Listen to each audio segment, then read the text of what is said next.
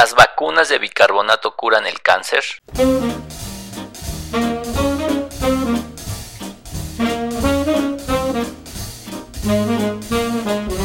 Bienvenidos al podcast de Esmi Gastro. Soy el doctor Norberto Chávez, gastroenterólogo y hepatólogo. Gracias por escuchar esta nueva emisión. En cada capítulo encontrarán respuestas reales a sus dudas en salud digestiva. Bienvenidos. Este es uno de los mitos que, me parecen ya rayan en, lo absurdo y en cómo la gente puede aceptar ya cualquier clase de, de información para...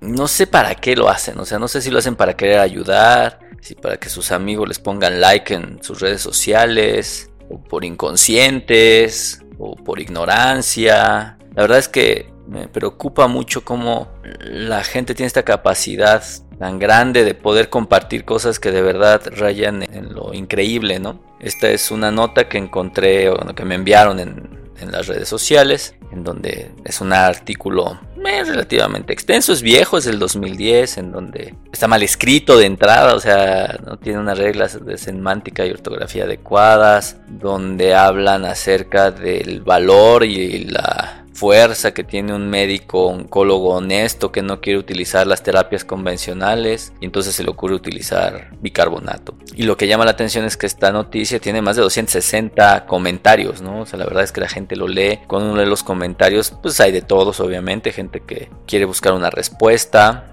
algo más detallado sobre cómo utilizarlo y, en dónde encontrar este eminente médico, hasta gente que tiene enfermos a sus perros y les quiere hacer lo mismo. Pero vaya, es realmente grave cómo la gente podría asumir esto, ¿no? Sí creo que existen ciertas razones, por ejemplo, el cáncer al final del día y más en México sigue siendo una causa muy frecuente de muerte. Se sabe que tumores que pueden ser curables en etapas tempranas en México por la falta de cultura y de acceso a la salud se encuentran en estadios avanzados, es decir, en estadios irresecables o incurables y por ende los tratamientos pues no son eficaces. La segunda problemática es que los tratamientos oncológicos son de los más costosos a nivel mundial y entonces a lo mejor se ofrecen estrategias que no son las mejores y que siguen siendo extremadamente tóxicas y poco eficientes. Y evidentemente ante este escenario la gente busca cualquier respuesta. Y cuando una persona está enferma, realmente lo que quiere y lo que busca es escuchar lo que satisfaga sus necesidades, no realmente si es cierto o no es cierto. Esto es muy frecuente no solo en cáncer, sino en cualquier enfermedad, desde enfermedades crónicas o enfermedades debilitantes o enfermedades que afectan calidad de vida. La persona siempre va a buscar una luz y si esa luz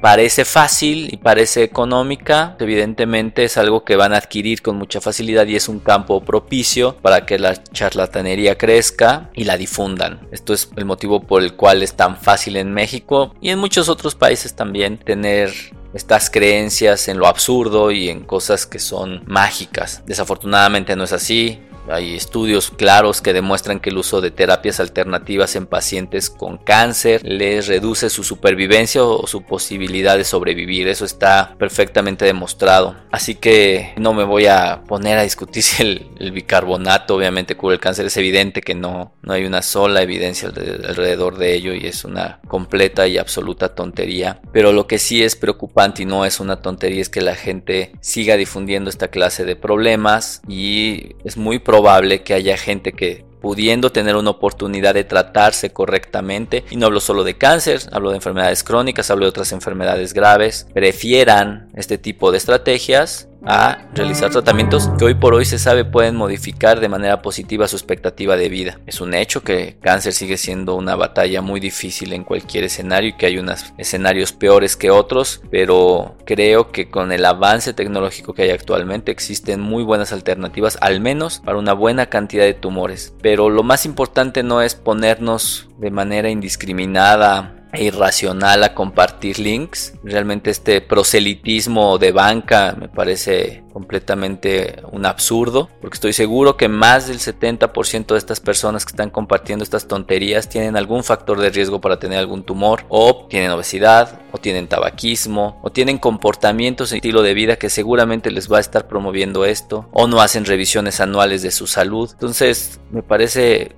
completamente irresponsable que la gente quiera andar difundiendo esta clase de ideas absurdas y no se tome las riendas de su vida y prevenga y actúe de manera correcta. Espero que hayas disfrutado esta emisión. Te invito a seguirme en mis redes sociales, Twitter, Facebook, Instagram, Stitcher, Spotify, YouTube, en donde me encontrarás como Es mi Gastro y descubre más información que te será de utilidad. Nos escuchamos en la siguiente edición.